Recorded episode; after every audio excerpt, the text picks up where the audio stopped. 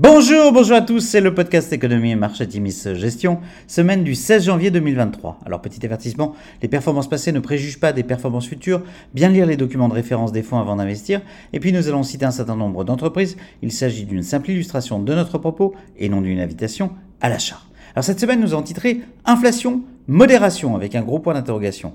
Les marchés globaux ont connu une deuxième semaine consécutive de hausse, une inflation US CPI à 6,5% sur un an en décembre contre 7,1% en novembre aura rassuré les investisseurs. Les premiers résultats des grandes banques américaines sont ressortis au-dessus des attentes, même si JP Morgan et Bank of America ont accru leurs provisions et s'attendent dorénavant à une entrée en récession modérée.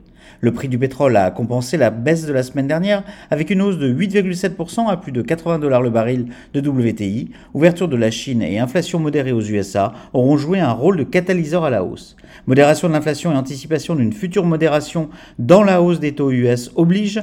Le dollar continue sa glissade. L'euro s'apprécie de 1,78% contre dollar sur la semaine.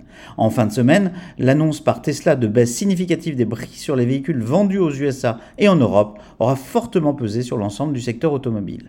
À noter, les marchés d'actions européens connaissent leur plus forte hausse de début d'année historique sur deux semaines. Le CAC 40 s'adjugeant ainsi une hausse de 8,5%. Sur la semaine, belle semaine, le CAC 40 progresse de 2,4%, le SP500 s'apprécie de 2,7% et le Nasdaq bondit de 4,8%.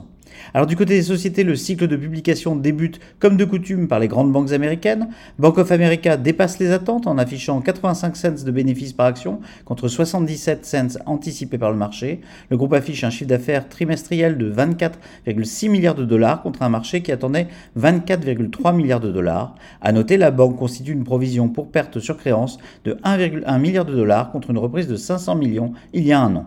JP Morgan, de son côté, affiche des résultats au-dessus des attentes. Le résultat net est de 3,57 dollars par action contre 3,07 attendus par le marché.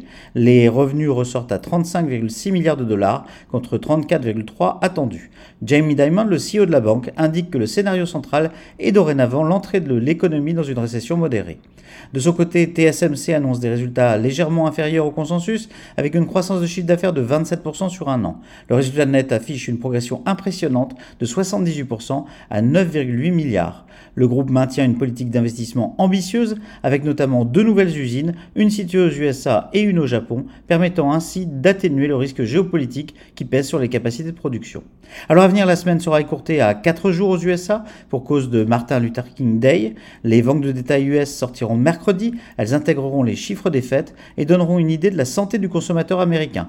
Rappelons que les données de novembre avaient laissé ressortir une baisse de 0,6%, la plus forte baisse sur 11 mois. Les commentaires de cadre de la fête seront très écoutés à quelques jours de la prochaine réunion de la fête du 31 janvier.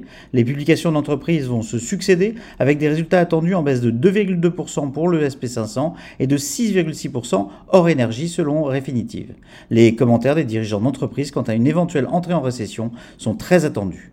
Nous avons légèrement accru notre exposition à la Chine et à l'Europe dans nos fonds d'allocation. Nous sommes dans l'ensemble bien positionnés dans le rebond actuel avec une mention spéciale pour notre fonds Atimis Trendsetters Europe, nos fonds internationaux étant de fait légèrement pénalisés en valeur absolue par la glissade du dollar en ce début d'une année qui commence fort bien. Nous vous souhaitons une excellente semaine à tous.